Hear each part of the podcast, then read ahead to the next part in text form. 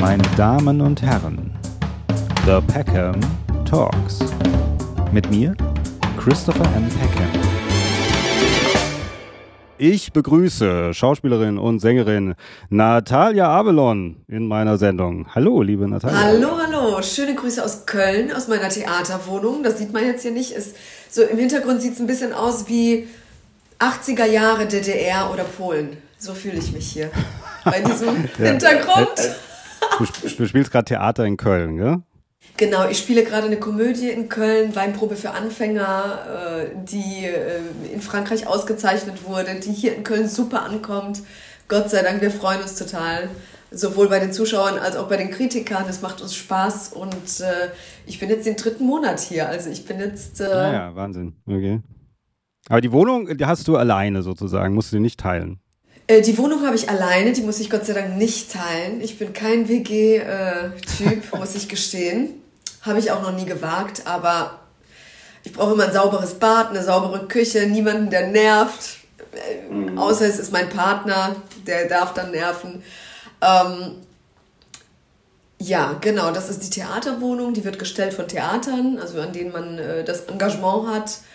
Und äh, ja.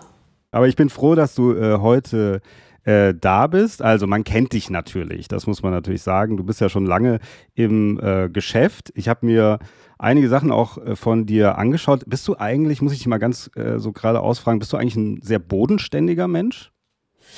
Ich bin, ich habe zwei Persönlichkeiten, also mehrere. Natürlich, jeder Mensch hat sehr viele Facetten, was ja sehr spannend ist, sonst wäre es ja total langweilig. Und gerade in meinem Beruf ist es Schöne, dass man auf der Bühne, vor der Kamera oder vor dem Mikrofon, je nachdem, ob ich als Schauspielerin oder Musikerin arbeite, meine diversen Persönlichkeiten ausleben kann. Privat bin ich eher, ja, so wie du sagst, bodenständig, trifft es wahrscheinlich ganz gut. Ähm, ich bin jetzt privat keine Diva. Also ich muss nicht auffallen, wenn ich einen Raum betrete. Äh, ich muss nicht im Mittelpunkt stehen, äh, wenn sich Freunde treffen oder, wenn wir essen gehen. Den Mittelpunkt das Rampenlicht habe ich beruflich, privat gerne weniger Make-up, andere Klamotten. Äh, alles andere ist so ein bisschen, ist, ist eine Maske, die man trägt, um, um, um sich auch zu schützen, natürlich in unserem Beruf, um auch eine Distanz zu schaffen. Gerade beruflich, ich mag es nicht, wenn, wenn, wenn es zu nah wird. Also ich bin super gerne nah bei den Fans, darf man jetzt nicht falsch verstehen. Aber es gibt so Grenzen, die ähm, kann man sich dann durch Tricks einfach bewahren. Und, äh, Mit was für Tricks sind das? Naja, eben Make-up zum Beispiel. Ne? Also wenn man jetzt äh, ein, eine Filmpremiere hat, man geht über den roten Teppich, da sind viele Menschen, da sind Reporter, da sind Fans, jeder will was von dir. Durch dieses glamouröse Auftreten, durch die Maske, also wirklich Make-up, die Maske, durch ein, ähm, ein, ein, ein Outfit, äh, schafft man, glaube ich, schon eine gewisse Distanz. Damit kann man spielen. Wenn ich jetzt da komplett ungeschminkt mit Dutt und Jogger hingehen würde und High Five geben würde, wäre es nochmal eine andere äh, äh, Nahbarkeit. Aber die möchte ich gar nicht. Ich möchte da schon, ich möchte mein Privatleben gerne schützen. Achso, eine Distanz schaffen sozusagen, meinst du? So eine Art, also so eine Unnahbarkeit schaffen und dann wird man auch eher in Ruhe gelassen? Was heißt Unnahbarkeit? Das ist jetzt so ein Begriff, der, der, ist, der ist sehr komplex, aber ähm, ich möchte nicht, dass mir jeder auf den Rücken haut und jeder, weißt du, bei ja, den ja, Fotos klar. mir an die Hüfte greift oder mir auf den Popo klatscht oder so. Macht natürlich niemand, aber äh, manche Menschen nehmen sich schon sehr viel raus und denken, oh, die kenne ich aus der Öffentlichkeit, die kenne ich gut, weil ich folge der, mhm. die ist meine Freundin. Äh, aber es passiert ja privat doch schon oft, öfter mal, dass du erkannt wirst, oder? Äh, ja, privat passiert es mir schon, vor allem in Bayern oder Baden-Württemberg, dass ich erkannt werde. In Berlin, ich bin äh, Berlinerin seit über 14 Jahren. Die Berliner sind da sehr, sehr entspannt, weil die haben wirklich über äh, die Berlinale so viele Stars, Weltstars. Die pfeifen drauf. Der Berliner sagt, das juckt mich, das hier, der Brett Pitt oder so, ne? Das ist äh, sehr angenehm. Aber äh, natürlich freue ich mich auch, wenn ich erkannt werde oder wenn Menschen sagen, Mensch, ich kenne dich da und daher, kann ich ein Autogramm haben, bitte ist ein Foto, okay wir äh, Künstler machen unsere Arbeit, unsere Kunst ja für den Abnehmer, für den Zuschauer, für den Zuhörer. Äh, ganz realistisch muss man auch sagen, dass diese Menschen unsere Miete, unser Leben finanzieren und äh, wir Künstler wollen unsere Kunst ja teilen. Ich möchte nicht in meinem äh, Kämmerchen im Keller irgendwo mich aufnehmen oder meine Bilder malen oder Musik machen, die nie irgendjemand mitbekommt. Ich möchte es teilen. Also für mich ist das Teilen ein, eine Motivation, ein Drive im Leben, äh, äh Liebe, Kunst, äh, Freude zu teilen. Das, das macht mich glücklich. Hm, also vielleicht auch, ein, ist es dann ein schmaler Grad sozusagen? Äh, äh, wo, wa, was meinst du? Naja, dass man die Fans befriedigt, sage ich mal, aber auf der anderen Seite auch so eine gewisse Distanz schafft, dass es nicht zu, dass es nicht ausartet. Ja, es ist schon ein schmaler Grad natürlich. Also wie gesagt, einerseits teilt man gerne und teilt so viel wie möglich, vor allem aber beruflicher Natur. Es gibt bei mir, das macht jeder ganz unterschiedlich, manche nehmen die Presse und den Fan mit in, in, äh, äh zum Entbinden oder zum, weiß ich nicht, äh, Essen oder Frauenarzt. Ich übertreibe jetzt maßlos. Ich bin eher jemand, der gerade was meine Familie betrifft oder meine Partner, äh, halte ich mich gerne zurück und habe da gerne meine, meine Intimsphäre. Ja, also das ist auch, ich sage immer wieder, es ist vielleicht leicht absurd, aber als Schauspieler bestenfalls sollte man in der Lage sein, alles möglich, also alle Charaktere zu spielen, so authentisch wie möglich. Und wenn es zum Beispiel ähm, ein Stück oder ein Drehbuch verlangt, dass ich leicht bekleidet bin oder eine Sexszene habe zum Beispiel, dann und wenn das passt und ich dem zusage, ist es für mich da, habe ich keine, äh, also es fühlt sich immer komisch an in solchen Situationen und man lacht viel und so weiter. Aber das ist die Rolle. Privat bin ich zum Beispiel jemand, ich gehe in die Sauna mit Handtuch immer oder Bikini. Nicht, weil ich prüde bin, sondern das ist eine Intimsphäre, die möchte ich für mich und meinen Partner bewahren. Das ist eine Art von Geheimnis, die muss jetzt nicht jeder mitbekommen.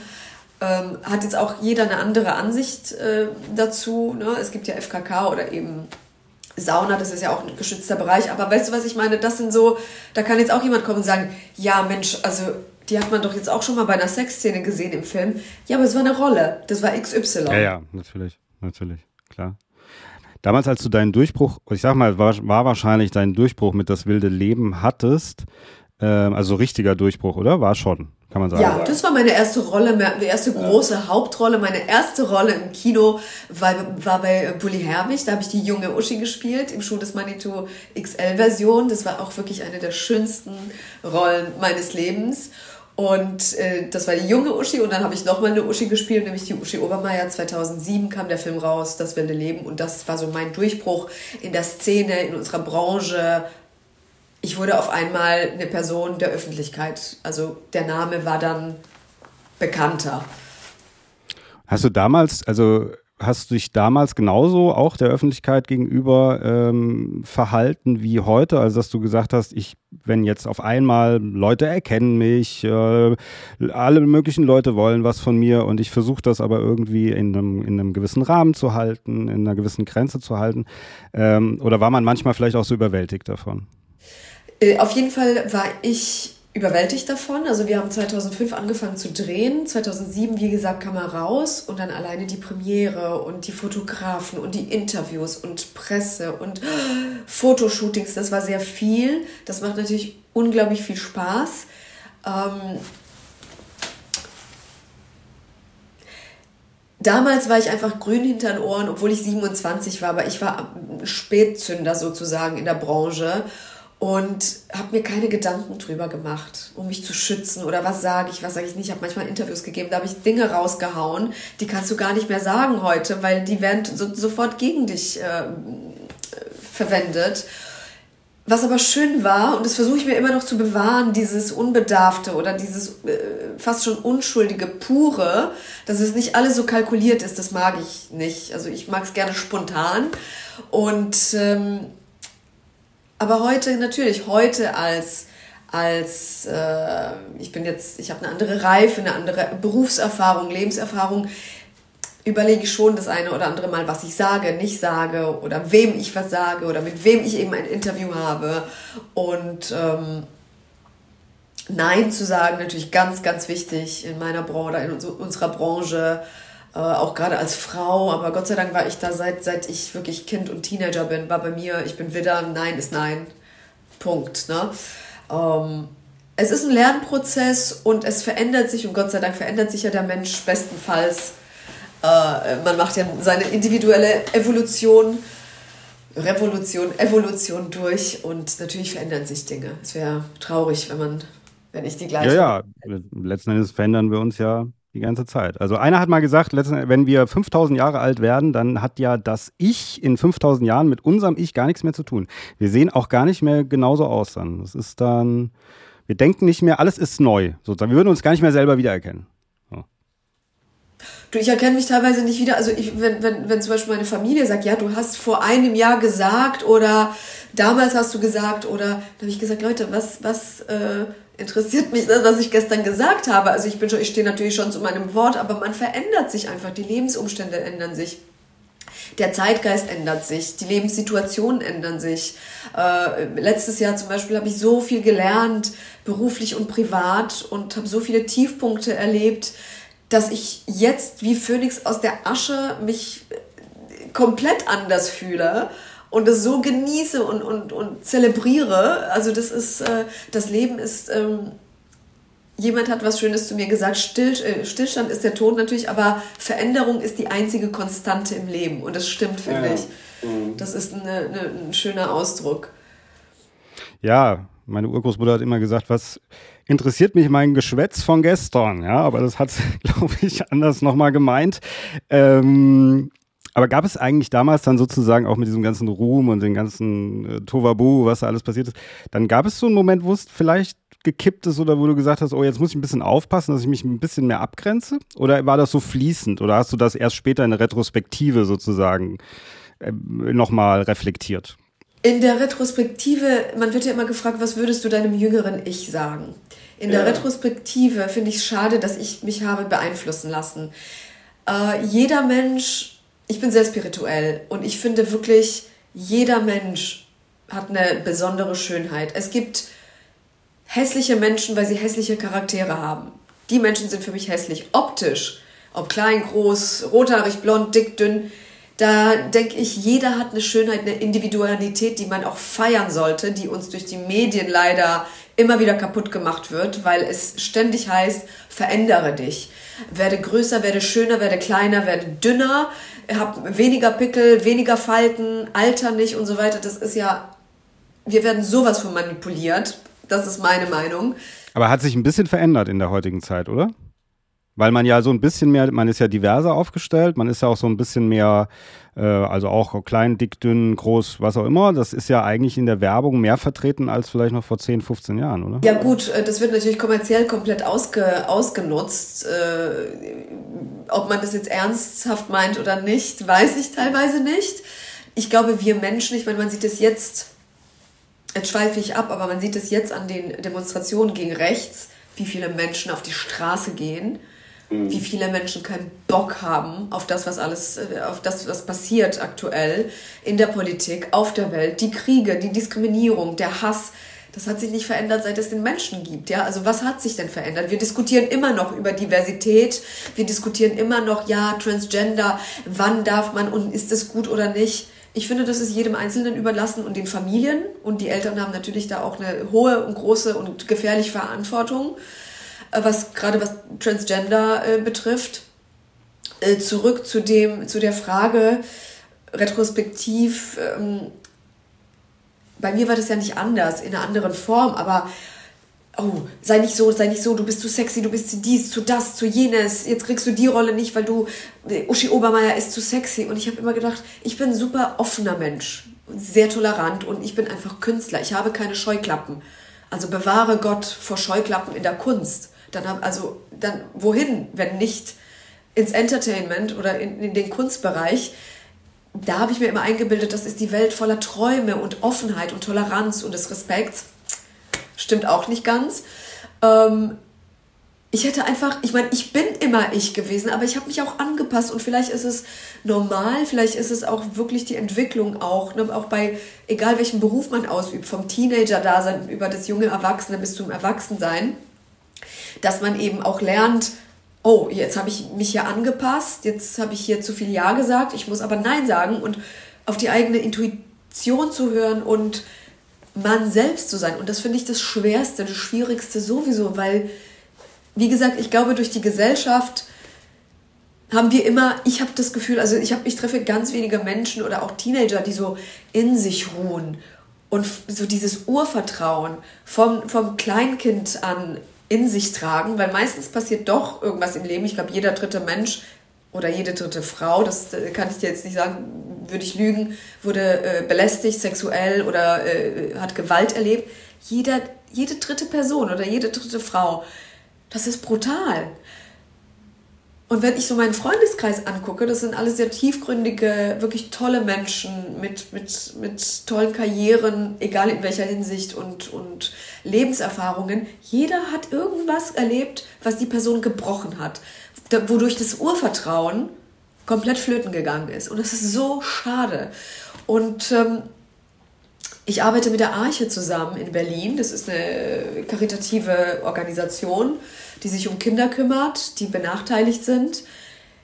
Ich merke, wie traurig das ist, dass dieses Urvertrauen so schnell einfach zerstört wird. Und wenn man das hat, wenn ich Menschen erlebe mit diesem Urvertrauen, die aus intakten Familien kommen, wo mal klar Streit und Probleme, das ist ganz wichtig für die Entwicklung, aber wo alles so, ich habe meinen Vater, ich habe meine Mutter, also ist genderlos, ne? Ich beziehe das jetzt nicht auf wieder Gender, aber ich habe eine Familie, da, sind, da ist eine Familie, die hinter mir steht, egal was passiert.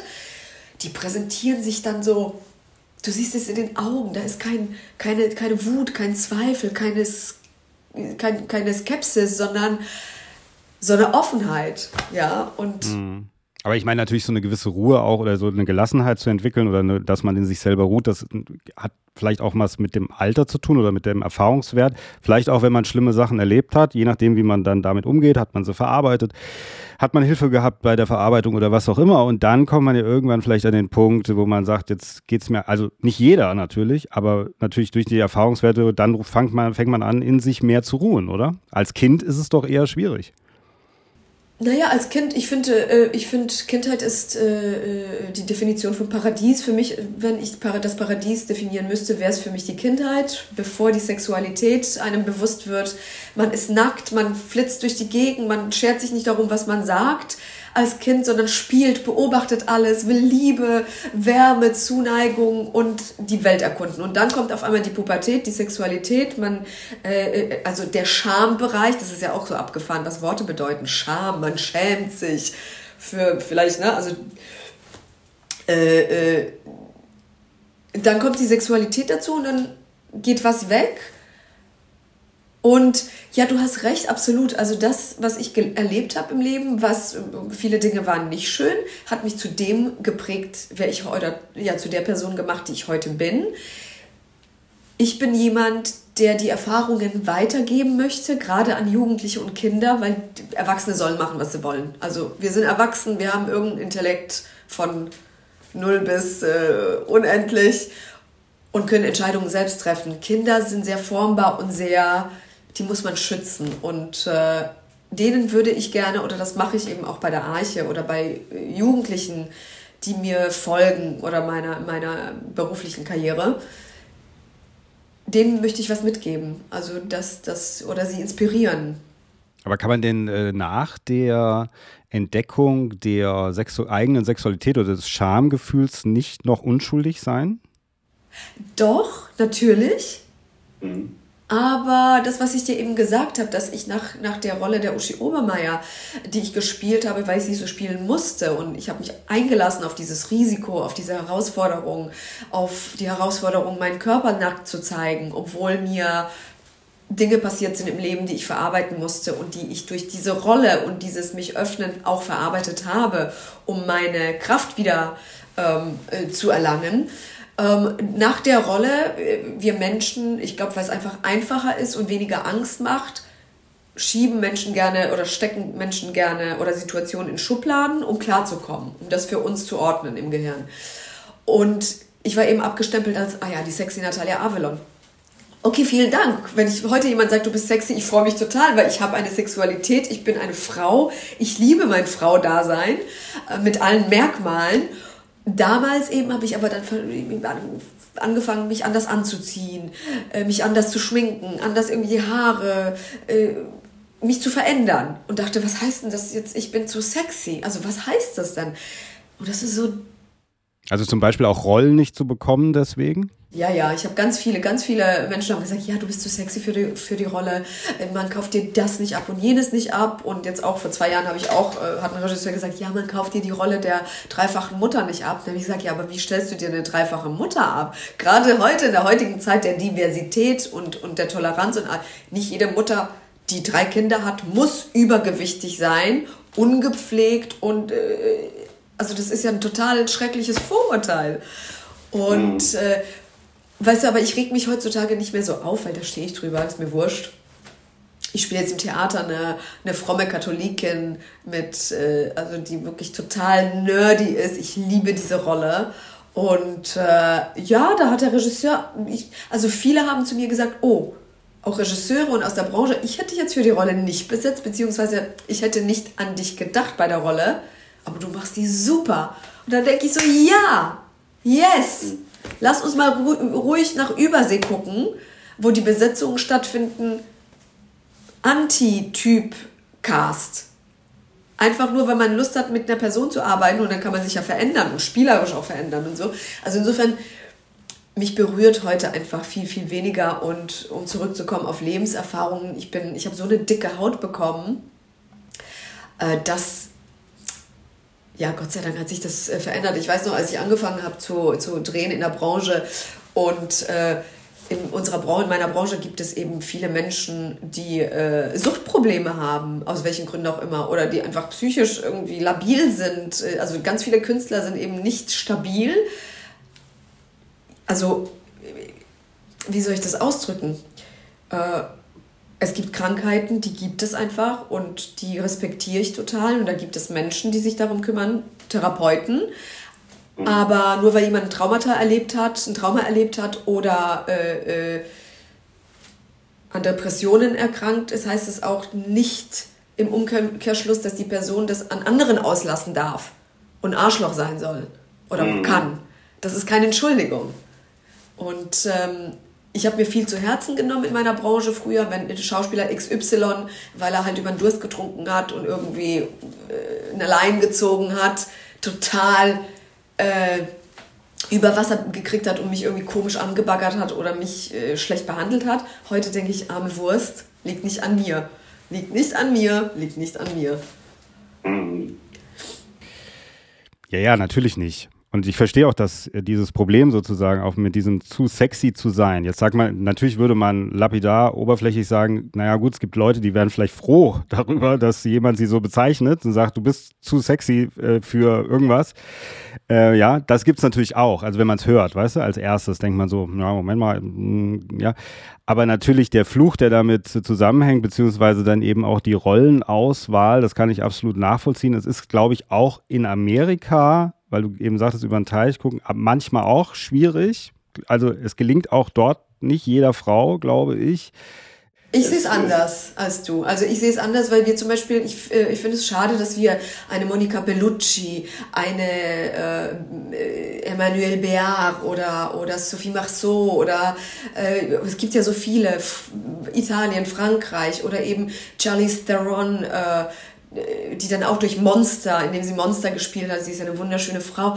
Aber das sind alles Charakterdarstellerinnen. Also das sind alles, wir sind Schauspieler und ich muss im Pri privaten Leben nicht wie ähm, in einem Sack rumlaufen oder in, äh, weil ich Charakterdarstellerin sein will, irgendwie abstehende Ohren haben oder, oder das ist alles Bullshit. Also es geht um Talent, wie in jeder Branche. Äh, bei uns geht es um die Wandelbarkeit. Was ich privat mache, wer ich privat bin, ist das eine auf der Bühne oder vor der Kamera kann ich mir auch die Haare rasieren, kann ich hässlich, dünn, dick spielen, alles. Ich nehme zu, ich nehme ab.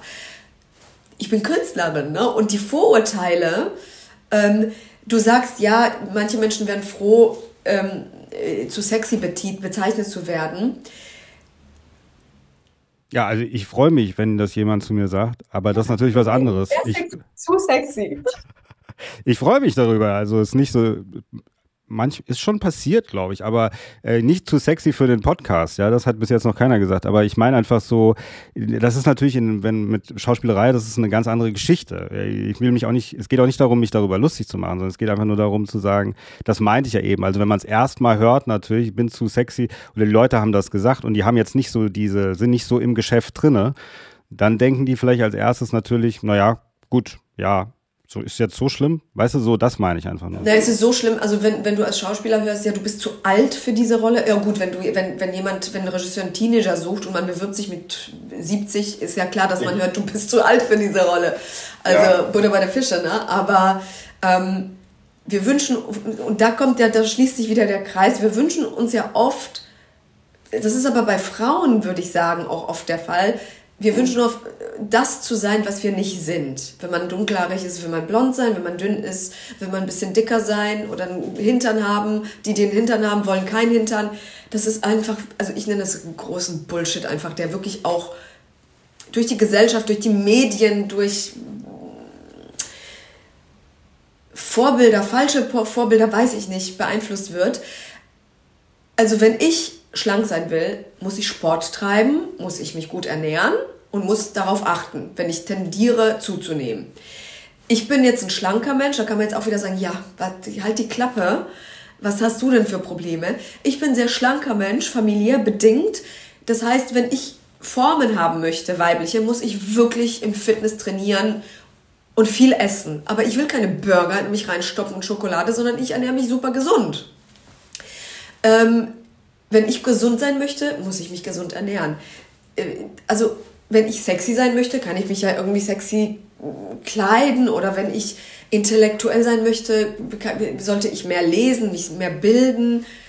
Wobei auch hier ist es, also man wird ja als intellektuell geboren oder als äh, ja. intelligent, weniger oder mehr. Das ist jetzt auch, also die Natur gibt ja auch einem Präferenzen oder irgendeine Basis vor. Und die kann man dann halt einfach feilen. Ne? Und ähm, ich verdenke mal diese hässliche Was? Steckdose. Nein, die ist toll, die Stuhllehne. Ich sehe so rot aus, vielleicht habe ich Fieber, ich hoffe nicht. Äh, ich hoffe nicht. Ich hoffe nicht. nicht ja, ich hoffe auch nicht. Ja. Ähm, weißt du, mein spiritueller Weg ging jetzt sehr lang. Ich, ich werde jetzt 44 kommendes Jahr. Und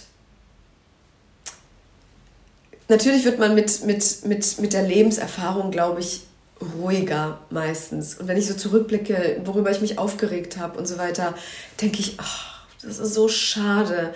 Wir sollten einfach keine Zeit verschwenden im Leben. Man weiß ja nie, wann es zu Ende geht. Dass wir alle sterben, ist klar. Das ist einfach als einziges, äh, äh es ist ein Fakt, der einfach da ist. Wir sterben alle. Schon, ja. So.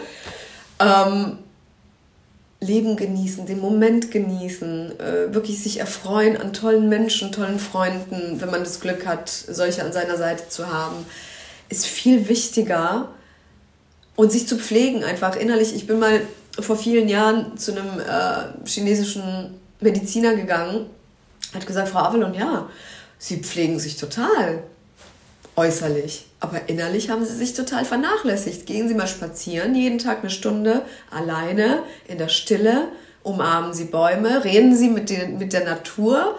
Der eine oder andere wird jetzt sagen, sie hat einen an der Klatsche, der Arzt auch. Ich mache das tatsächlich. Äh, ich bin, ich bin viel in der Natur. Ich versuche die Balance zu haben zwischen Glamour, Film, Stress, Drehen, Bühne. Jeden Tag um die 400 Menschen mit ihren äh, individuellen Energien dann versuche ich runterzukommen und mich auf die Basis zu fokussieren und ähm, jeden Tag einen Neustart einfach und, und zu sagen, was erwartet mich heute, was für ein Abenteuer und wofür bin ich, kann ich heute dankbar sein. Hm. Ja, ja, natürlich. Also das, ich sehe das ja auch so letzten Endes. Also ich bin 46 und ich habe ja auch hier diese Podcasts, also früher habe ich auch Kurzfilme gemacht und so, aber jetzt dann, die, dann habe ich lange nichts gemacht und habe diese Podcasts auch irgendwann gemacht und es hat sich dann so verselbstständigt, aber es war auch immer dieses irgendwann, dieses mach's jetzt. Wenn du es jetzt nicht machst, machst du es nie. Äh, jetzt ist die Zeit. Also das ist ja so ein bisschen so was ähnliches, weißt du? Das jetzt ist halt die, jetzt, heute ist der Tag, um das zu tun, was auch immer, ja. Und, äh, aber ich glaube, das ist erst mit dem Alter so ein bisschen gekommen, weil wenn man dann älter wird, merkt man so, ups, ich habe nicht mehr so viel Zeit, theoretisch. Ja. Ja, aber es kommt auch auf den Background drauf an. Ich weiß nicht, wie, wie äh, ne, wir wollen jetzt vielleicht nicht zu tief eintauchen, aber je nachdem, wie familiär, wie man aufgewachsen ist, was einem für Werte mitgegeben wurden oder ähm, ich bin jetzt äh, katholisch-polnisch aufgewachsen und bei uns äh, war der Boss, der Pfarrer und der Arzt. Ja. So, was die gesagt haben, war heilig, da wurde nicht widersprochen. Heute äh, wurden wir eines Besseren belehrt, ähm, vor allem was die Kirche betrifft. Äh, wenn man, wenn man, wenn man unterstützt wird, wenn man irgendeine Stabilität hat im Leben und einem beigebracht wird, kümmere dich nicht um gestern oder morgen, sondern um heute und du bist toll, wie du bist, egal was passiert im Leben, egal wie du, wie du dich entscheidest, bei was auch immer oder äh, wie du optisch aussiehst, du bist toll. So wie dich die Natur geschaffen hast, bist du wunderbar, wunderschön und jeder von uns hat Talente und jeder von uns hat irgendwas, was man teilen kann und womit man der Gesellschaft was Gutes tun kann. Und sich darauf zu fokussieren und eben nicht immer auf das Gras des Nachbarn zu gucken, was immer grüner ist, weil dann sollte man sein Gras eben, seinen Rasen besser pflegen, weil bei dem Nachbarn ist auch viel Shit. Ja, also ich denke, das ist natürlich, ich, also ich habe ja da großen Respekt vor der Einstellung, aber es ist natürlich für jeden Einzelnen, glaube ich, auch ein bisschen schwierig, so durchs Leben zu gehen, äh, weil da viele haben großes Gepäck äh, dabei, äh, sage ich mal, und äh, da ist natürlich und auch sehr viel Zweifel und Ängste und ich glaube, das ist natürlich dann sehr schwierig, das auch tagtäglich zu leben. Also ich glaube eher manchmal, dass man ich glaube auch, was helfen kann, ist manchmal, dass man gestärkt aus Krisen geht und dass man dann irgendwann das Leben anders zu schätzen weiß und dadurch versucht, mehr im Moment zu leben. Ich glaube, das hilft. Natürlich ist es schwierig. Also ich, ich rede aus einer Perspektive nicht von einer Schauspielerin, die super verdient und die ein glamouröses Leben führt, sondern ich rede aus der Perspektive einer Privatperson, die in den Teenager Teenagerjahren viel erlebt hat, was nicht hätte passieren sollen, die äh, aus einer Familie kommt. Ich, äh, ne, also meine, äh, mein biologischer Vater, mit dem habe ich keinen Kontakt. Meine Eltern haben sich getrennt. Ich habe einen Adoptivpapa. Da war auch viel los bei uns in der Familie, was, was nicht immer schön war. Also ich rede aus einer Perspektive mit Päckchen mit einem großen Rucksack ähm, und habe mittlerweile gelernt, dass man eben entscheiden kann, bleibe ich in der Opferposition und sage, ja, mir ist das und das passiert und das und entschuldigt sich immer und ist dann immer Opfer oder ist Angreifer dadurch und sagt, jetzt nicht in meinem Fall, aber ich kenne viele Fälle, wo es heißt, ja, mein Vater war ein Arschloch, hat mich geschlagen oder war ein Säufer, deswegen bin ich jetzt auch so ein Arschloch und bin eiskalt und äh, äh, keine Ahnung, respektiere Frauen nicht, weil meine Mutter doof war. Und das mhm. ist halt immer sehr einfach, ja. Ja, natürlich. Das, natürlich. das akzeptiere ich gar nicht. Also ich kenne wirklich Fälle, schlimmsten, schlimmste Erfahrungen bei Menschen, die so toll sind, die durch diese Erfahrung, obwohl sie gebrochen wurden und drunter gelitten haben und bis heute leiden, man vergisst ja gewisse Sachen nicht, die aber die Einstellung haben, hey, ich kann andere dadurch, vielleicht kann ich andere dadurch schützen und bewahren vor diesem Unglück oder ihnen was beibringen. Und äh, diese Entschuldigung von, ja, ich habe ja ein äh, Päckchen zu tragen, weil das und das ist mir passiert. Es gibt keine Entschuldigung, finde ich, im Leben. Also entweder ist man äh, ein guter Mensch oder man ist ein Arschloch und es ist, äh, außer es ist wirklich äh, krankhaft bedingt, dass man Psychopath ist komplett, äh, das ist eine Entscheidung. Also alles im Leben ist halt eine Entscheidung. Ne? Rechts, links, gut gelaunt, schlecht gelaunt, stehe ich heute auf und bin traurig? Oder ja, stehe ich heute auf und bin fröhlich? Oder stehe ich auf und bin traurig, aber arbeite dafür oder mach, tu was dagegen? Oder dafür, dass es, dass es mir besser geht, ne? Mhm. Vielleicht bin ich dazu pragmatisch. Also aus Erfahrungen, die, die einfach nicht angenehm waren, ne? dass ich sage, nee, ich akzeptiere keine Entschuldigung.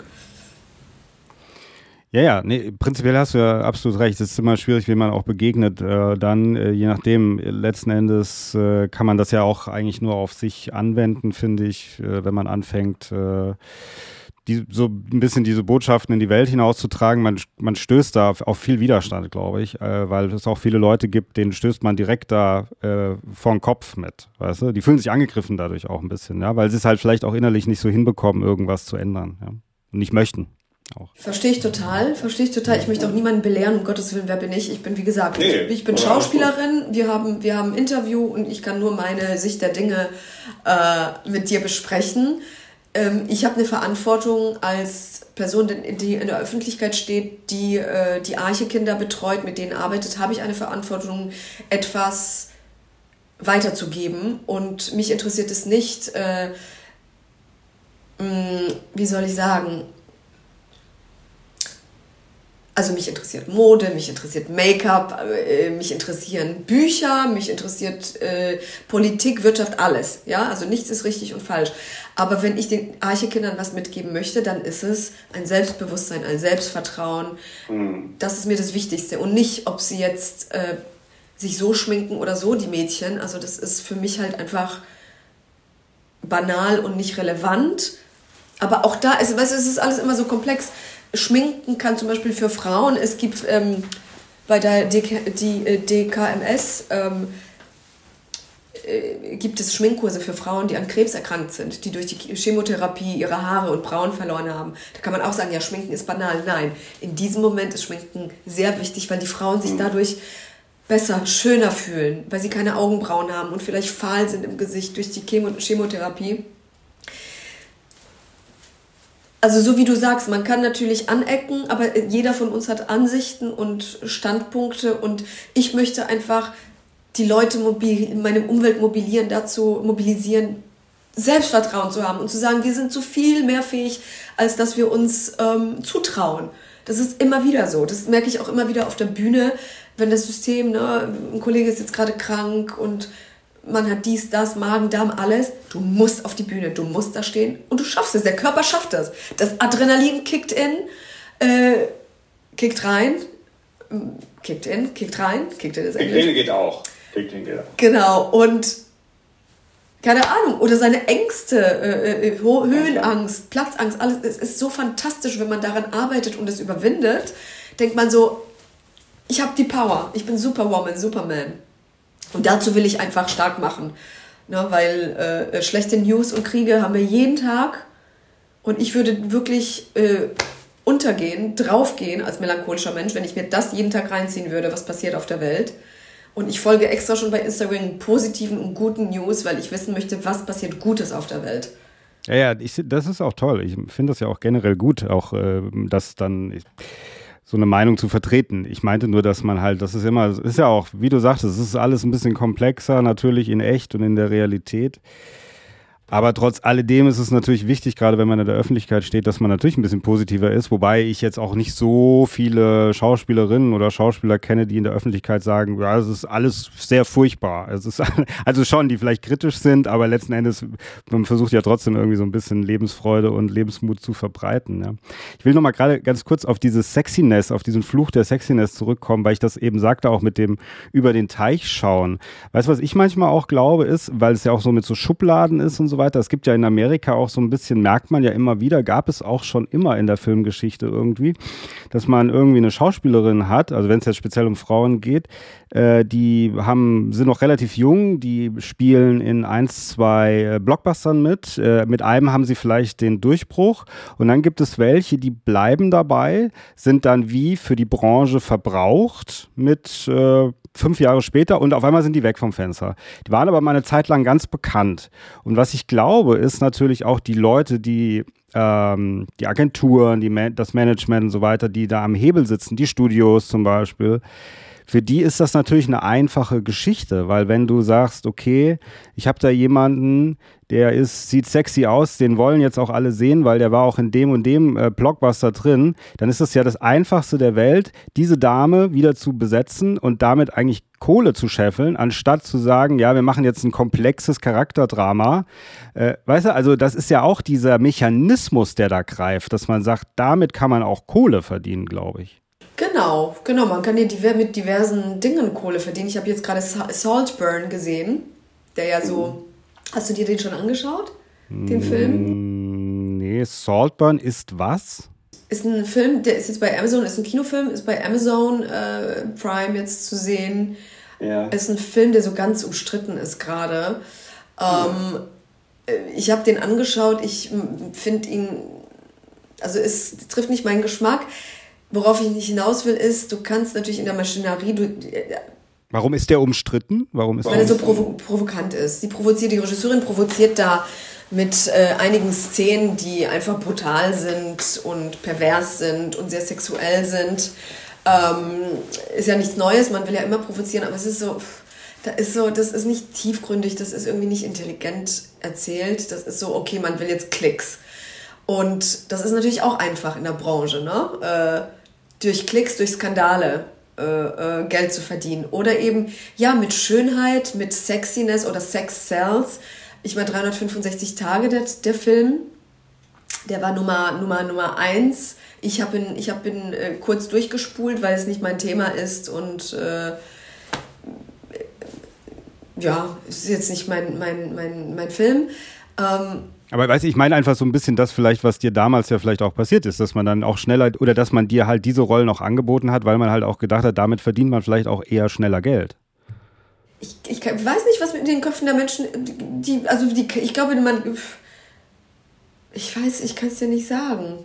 Weil es gibt ja auch andere Filmemacher, also sagen wir mal, also ich, Woody Allen oder so, der sagt dann, ich äh, drehe jetzt, ein, also früher, ich drehe irgendwie ein komplexes Beziehungsdrama ähm, der besetzt auch natürlich Frauen. Ich meine, mittlerweile ist er auch älter, der besetzt da ganz gerne junge Frauen. Das hat vielleicht auch seine Gründe, aber trotz alledem damals ähm, hat er vielleicht auch irgendwelche äh, äh, Frauen äh, oder Schauspielerinnen eben äh, besetzt, weil er diese Geschichte erzählen will. Er will diese Geschichte erzählen und vielleicht freut er sich, wenn die Dame gut aussieht, aber ich weiß nicht, ob das in erster Linie dann ausschlaggebend ist. Weißt du, so, also ich glaube, der, der Künstler, wenn er mehr künstlerische Wurzeln hat, der guckt vielleicht ja auch auf andere Sachen, vielleicht dann mehr auf die Geschichte.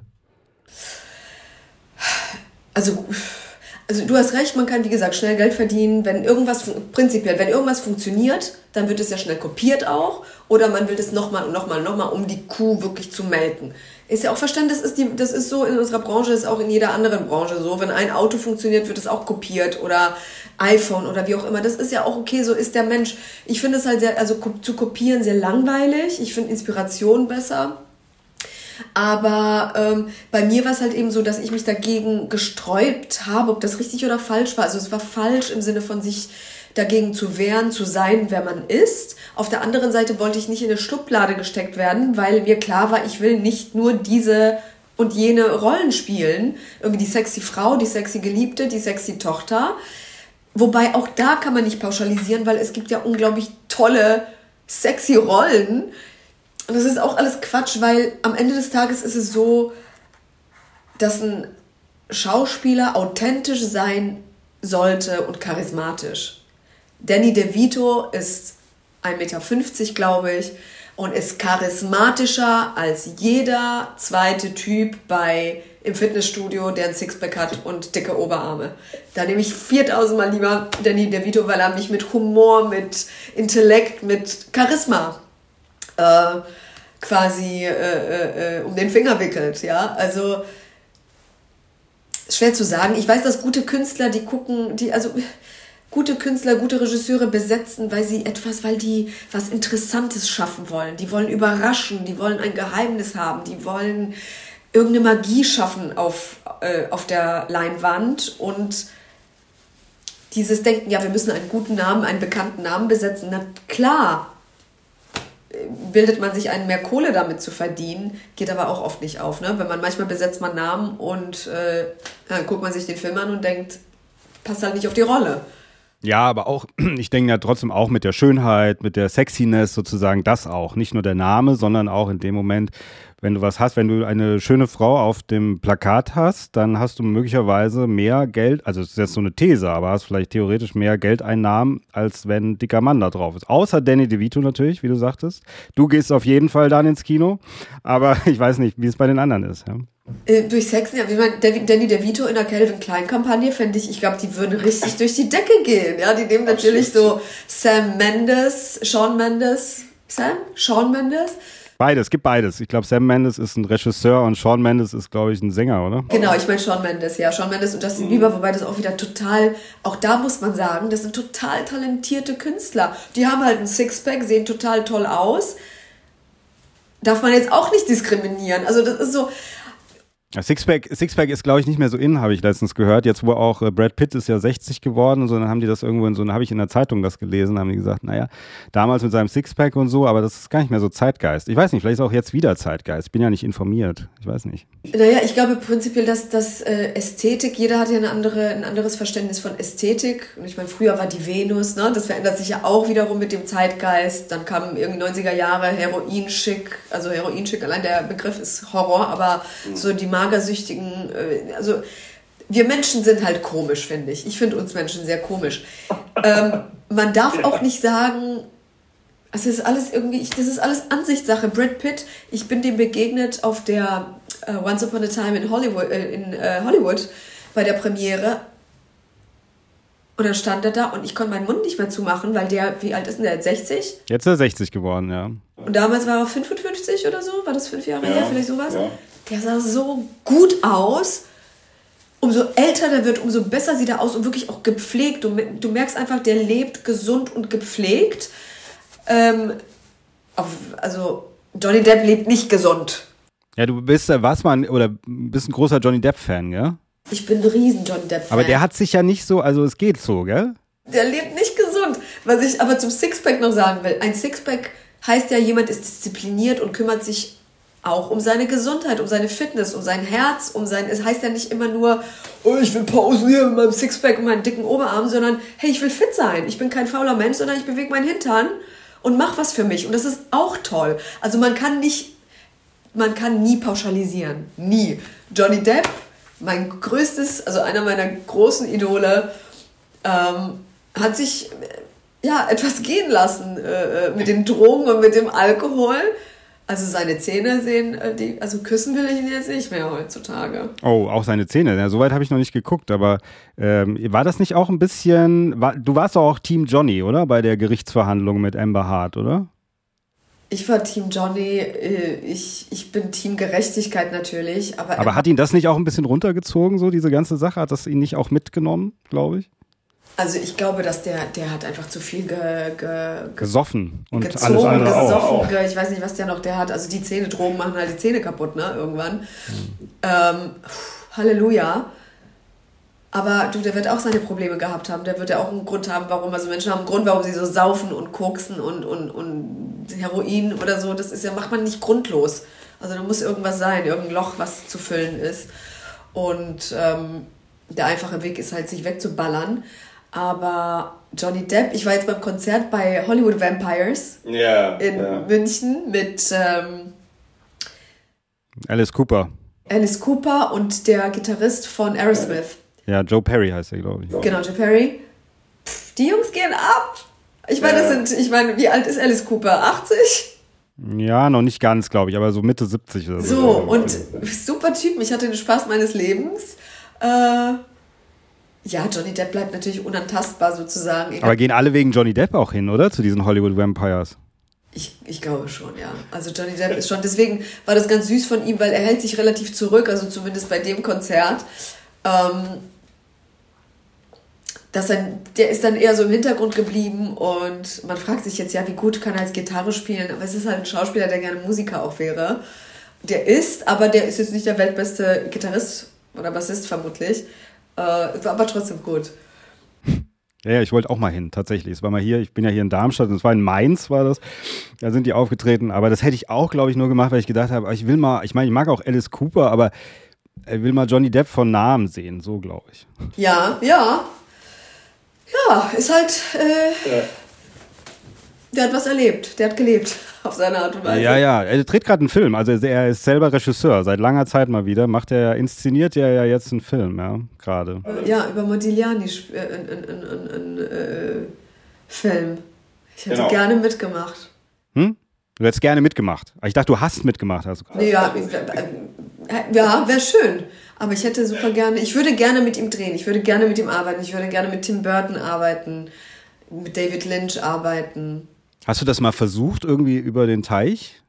Nee, nee. Ich bin, ich bin hier äh, geblieben. Es gab eine Zeit, da wollten die mich drüben haben, aber ich habe mich dann, das ist so der einzige Moment in meinem Leben, wo ich sage, oh, da habe ich mich nicht getraut. Da hatte ich ein bisschen Angst, weil es immer hieß, man muss Kohle haben, man muss da wirklich viel Geld haben und so, das ist alles Bullshit. Also klar muss man Geld haben, um zu überleben, aber einfach äh, sich wagen, trauen und äh, damit man nichts bereut später. Ne? Aber äh, wir haben ja in Deutschland so viele fantastische Regisseure und Kollegen, mit denen ich auch noch arbeiten will.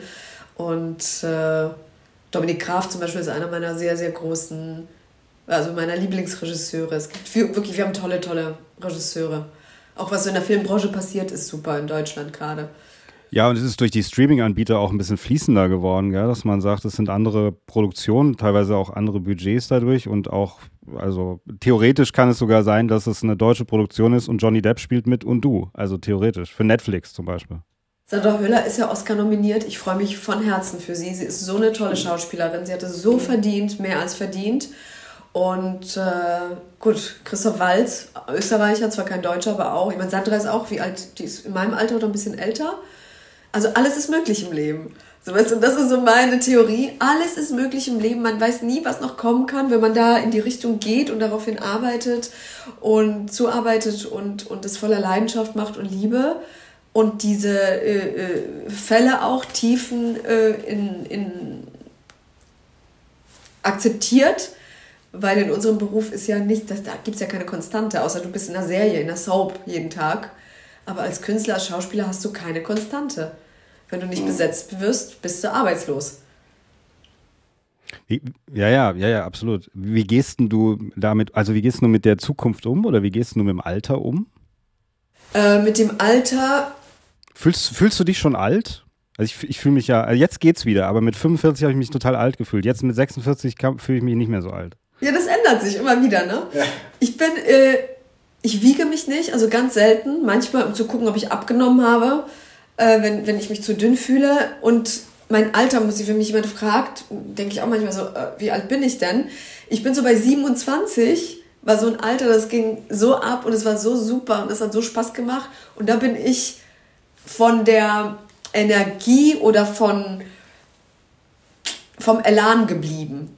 Also äh, seitdem habe ich dann nicht mehr gezählt, ob ich jetzt 30 bin. Mit 31 hatte ich so, so eine kurze Existenzkrise, aber eher nicht altersbedingt, sondern eher so, oh, wer bin ich? Bin ich Polin? Bin ich Deutsche? Wer bin ich eigentlich? Wo gehöre ich denn eigentlich hin? Will mich denn überhaupt irgendjemand? Oder bin ich für alle nur die Ausländerin oder hier, die nach Deutschland gezogen ist?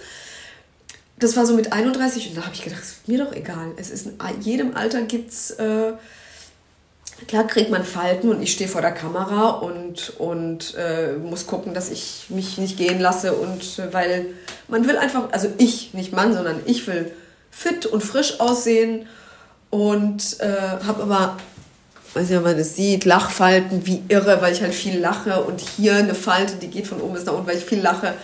Fuck it. Also ich habe gelebt und äh, Nee, ich habe kein Problem mit dem Alter. Ich habe eine super Großmutter gehabt, ich habe eine tolle Mama.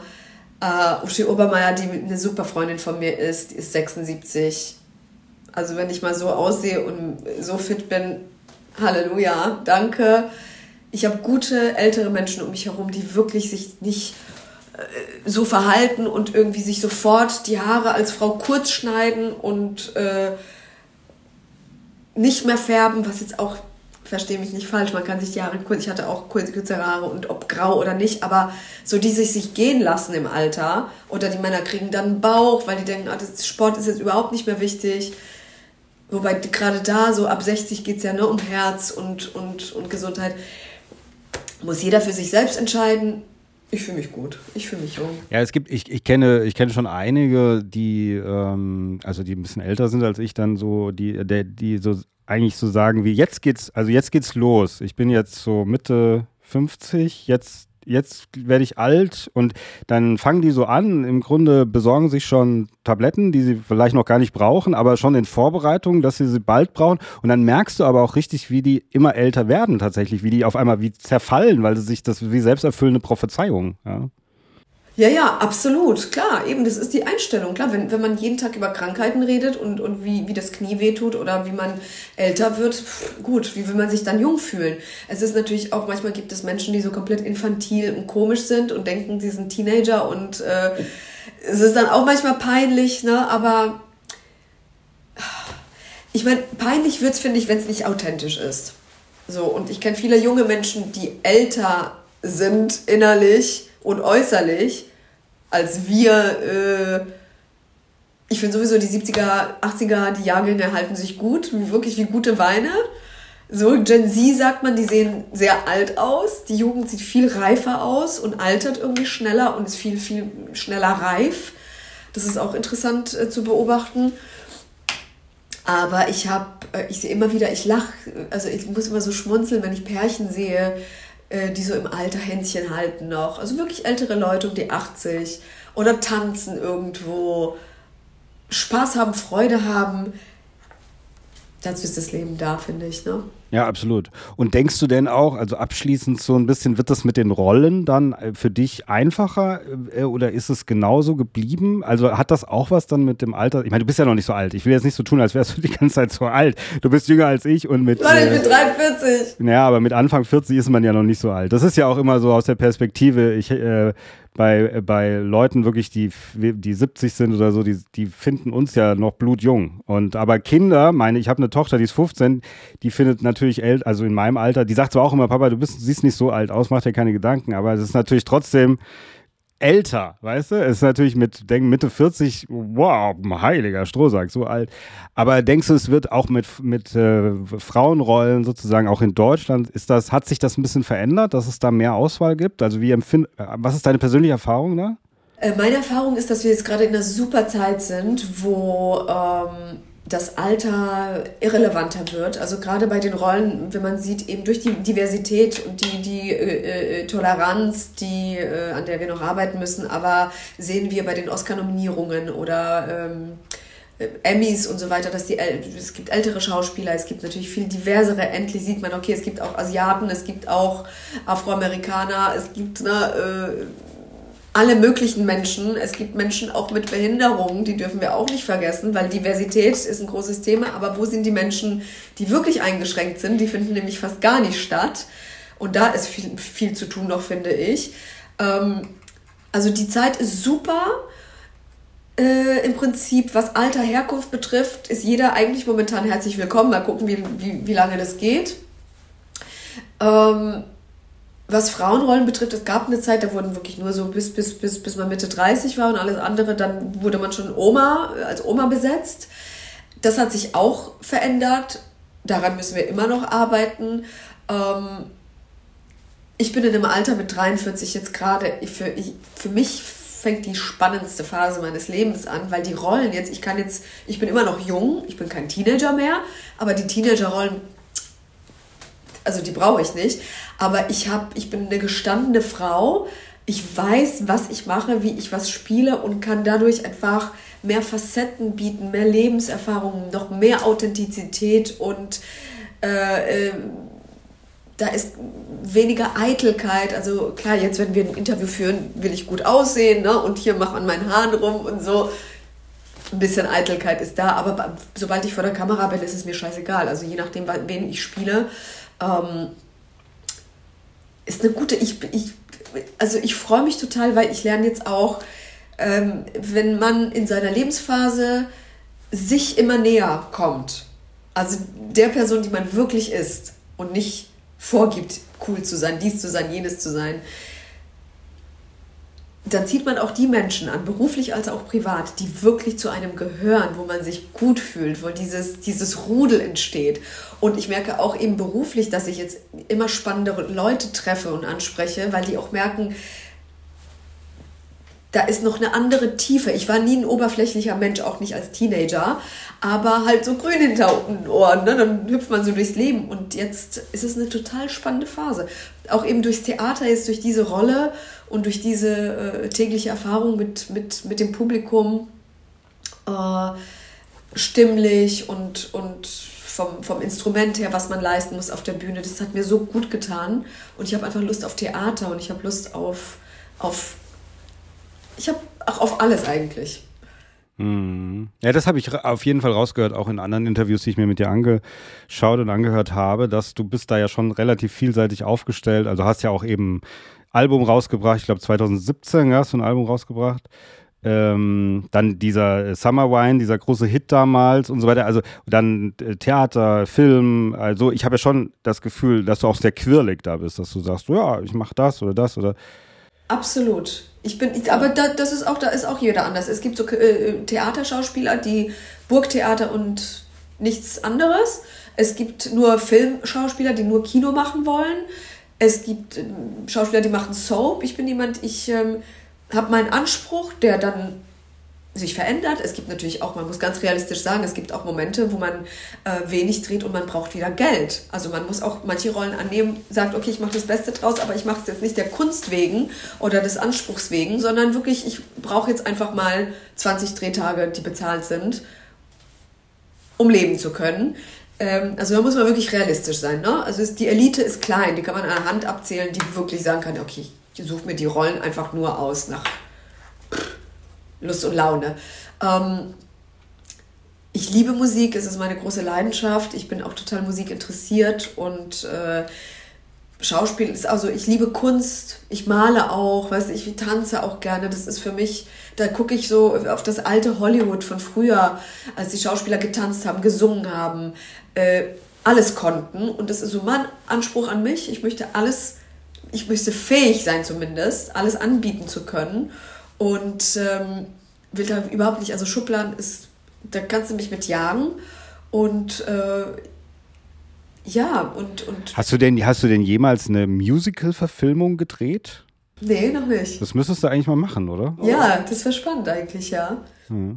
Also so als Kinofilm meine ich jetzt, ja. Kein, kein nicht jetzt unbedingt ein Musical. Also es gibt auch, ich war gerade letztens in Köln im Mus wie heißt das, Do, äh, in Moulin Rouge. Das habe ich mir angeguckt. Genau. Ja, da war ich noch nicht, weil wir spielen halt jeden Abend, konnte ich mir nicht angucken. Ja, ja, ist toll, kann man, äh, kann ich sehr empfehlen. Moulin Rouge ist super, auch der Film mit Nicole Kidman, ne? Ja, da, ja, genau, das ist ja so, das basiert ja darauf irgendwie. Ähm, aber so als Kinofilm, wo du alles mitbringst, letzten Endes, äh, das wäre doch eigentlich großartig. Also tanzen kannst du doch auch, oder? Wahrscheinlich. Schicke ich jetzt ans Universum raus. Ja. Ja, ja, stell dir vor. Gibt, bestimmt. Also, und es gibt ja nicht so viele deutsche Musicals, muss man auch sagen. Ja, das wäre vielleicht noch eine Marktlücke. Ja, ja, ja, als, als Film tatsächlich, ja. Ich bin gespannt, was, was wir da noch. Ja, du brauchst ja eigentlich so, oder hast du so ein, wie so ein Regisseur, so wie so ein, es gibt auch so Regisseure oder Regisseurinnen, müssen ja kein Mann sein, zwangsläufig, die dann immer mit den gleichen Schauspielern drehen. Die dann so, weißt du, so ja, das machen so die Leute gerne, ja. Aber das verstehe ich auch, weil Never Change uh, the Winning Team, äh, wenn man, wenn es einmal funktioniert und es gut ist, dann, dann hat man Lust, auch das wieder zu wiederholen, gar nicht jetzt der Finanzen wegen. Ähm, ist natürlich schade, ne, wenn immer wieder die gleichen Menschen stattfinden vor der Kamera, weil es gibt viele Newcomer, es gibt, aber das ist jetzt auch wieder gerade eine gute Phase, weil die Jugend kommt, da kommt eine andere Generation hoch und ähm, ja, so ein, so ein, so ein, so ein äh, Haus- und Hofregisseur oder Haus- und Hofschauspieler, ne? Ja, es gibt alles. Es gibt Aber es gibt ja manchmal so ganz spannende Konstellationen, weißt du? Also ich habe gerade, ich habe ja noch so eine Filmtalkshow auf YouTube, die mache ich seit drei Jahren mit vielen Schauspielern und äh, Kabarettisten zusammen. Und wir haben gerade so ein John Casavetes Special äh, gemacht, ja. Und ich meine, der hat mit seiner Frau, ich glaube, zehn Filme haben die zusammen gedreht, ja. Also er war nicht immer vor der Kamera, sondern aber als Regisseur immer natürlich. Das war ja auch so, dieses Gespann und ist ja eigentlich auch äh, so in den, in den, in den Filmhimmel so, ja, herab, äh, hina, hinaufgestiegen, sozusagen, dass man sagt, das war damals, das war was, ja, so. Ja, total. Wenn ich mir wünschen würde, wäre ich gerne äh, die Muse von Werner Herzog. So, wie, wie Kinski damals, ne? Also, ja, zum Beispiel. Ja. Oder die Muse von David Lynch eben, oder Tim Burton, wie ich gesagt habe, ne? Oder, äh, ja, also ich fliege jetzt nach Paris äh, um Alejandro Jodorowsky zu treffen. Ist dir bestimmt auch ein Begriff. Mhm. Den ich sehr bewundere. Ich bin Fan und der ist jetzt auch über 90 mittlerweile, stellt ein neues Buch vor und das ist so mein, einer meiner Träume, den ich mir erfülle. Äh, ich bin gespannt, ob, ob, ob wie, wie das danach ist mit Treffen und so weiter. Und äh, ja, so, so eine Muse zu sein von jemandem, äh, den man wirklich bewundert, dessen Werk man liebt, ist schon was Tolles, mit dem immer wieder zu arbeiten. Natürlich beschwert man sich dann nicht und sagt dem Regisseur, besetzt doch mal jemanden anderen. Ne? Ähm, aber ich finde es spannend, natürlich, ich finde es spannend, wenn ich Regisseurin wäre, würde ich eben kein Typecasting machen. Nicht immer, sondern entgegen zu besetzen. Es gibt viele äh, Leute, ich meine bei De Niro zum Beispiel, wie, wie gut ist der in Komödien? Früher hat er wirklich andere Rollen gespielt. Aber nicht in allen Komödien, muss man sagen. Also er macht auch manchmal sehr viele so, wo man so sagt, äh, der Agent sagt, der kannst ihn einfach anrufen, den Agenten von De Niro, der sagt immer ja. Ja. Der sagt immer, der, der, will immer arbeiten, der will sich nie langweilen. Genau, du hast total recht. So Dirty Grandpa und sowas, ja, Stichwort Dirty Grandpa. Das war schlecht, ja. Das, das, der war schlecht. Der war sehr schlecht, ja. Aber, äh, aber du weißt, was ich meine. So ein Gesicht in der ja. Komödie oder Schwarzenegger in der Komödie ist super lustig und spannend dadurch, ne? Mhm. Und ich glaube, ich würde eher so arbeiten. Also ich finde es spannender. Aber Regie selber wolltest du noch nie machen, das hast du. Ich bin eher Produzentin. Okay. Also ich habe ein Projekt im Hinterkopf, an dem ich wirklich seit vielen Jahren dran bin, aber das, das, das dauert halt auch immer. Ich meine, Regisseure arbeiten ja auch teilweise 20 Jahre an einem Projekt. Da denke ich mir, wie finanzieren sich diese Menschen auch zwischendurch, wenn die zehn Jahre an einem Film arbeiten? Ähm, mal gucken, mal gucken. Äh, ich meine, viele meiner Kolleginnen und Kollegen führen Regie mittlerweile, wenn die sich da berufen fühlen. Man muss die Berufung haben. Ich glaube, vor der Kamera als Schauspielerin und als Produzentin, glaube ich, würde ich gut äh, funktionieren, äh, Ansagen zu machen, Geld zusammen zu scheffeln und äh, okay.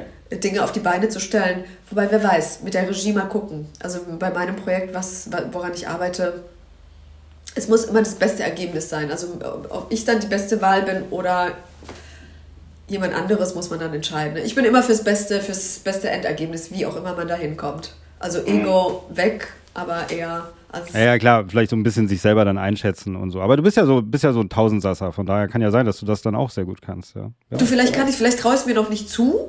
Also vielleicht, äh, ja, das ist ja auch oft der Fall, dass man sagt, ach, kann ich nicht und dann kann man es kann doch. Und entschuldigt bitte diese zuhende Nase. Aber Nein, wir sind ja jetzt auch, du hast jetzt auch gleich geschafft, wir sind jetzt schon am Ende. Aber nee, das ist, mir tut's ja leid. Ich merke ja schon, dass es schon ein bisschen anstrengend ist dann. Bis heute Abend habe ich Aufführung, weißt du? Und gerade heute ist eine Casterin drin natürlich. Das ist immer so im Leben. Aber vielleicht ist es bis dahin, ich weiß es nicht. Du kannst, den, du kannst die, die Zune Nase sozusagen kannst du auch nicht in die Rolle einbauen. Doch, kann ich einbauen in die Rolle, aber ich kann auch natürlich technisch gar nicht davon ablenken, ne? Und äh, notfalls, aber das nervt halt immer, ne? Wenn man durch den Mund atmet und ja, ja. hechelt, ist halt nervt total. Die Ohren gehen ein bisschen zu. Leute, ich sag's euch, es ist, was ist es? Januar. Ja, genau. Also, liebe Zuhörer, die Natalia muss jetzt ins Bett sich noch ein bisschen schonen für den Auftritt.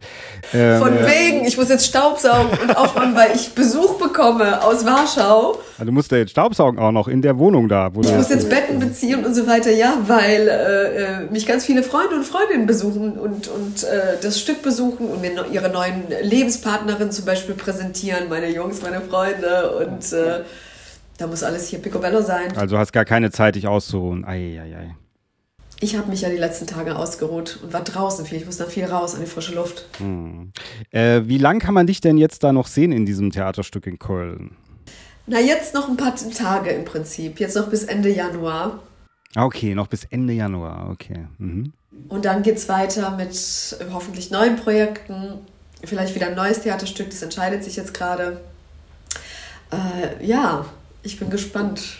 Ja, dann ist also, naja, dann müsste ich also, weil wir sind ja jetzt sozusagen in der Vergangenheit, ja, der Podcast kommt ja erst in der Zukunft raus, aber der kommt immer sonntags raus. Wenn ich den jetzt am Sonntag veröffentlichen würde, dann hätten die Leute noch vielleicht theoretisch drei Tage Zeit, dich zu sehen, ja.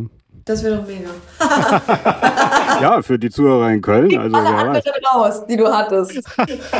so viel zu Ego, ne? Ego beiseite. Nimm mich! Ja, ja doch, warum nicht? Mache ich vielleicht. Macht ja Sinn. Okay, also, liebe Natalia, ich ähm, danke dir sehr, trotz Krankheit, äh, dass du hier mitgemacht hast. Und äh, ich hoffe, es hat dir auch ein bisschen Spaß gemacht. Es hat mir total Spaß gemacht. Vielen Dank. Du bist ein ganz toller äh, Gastgeber, auch wenn viel zu sexy für Podcasts. Ja, absolut. Das höre ich oft, ja.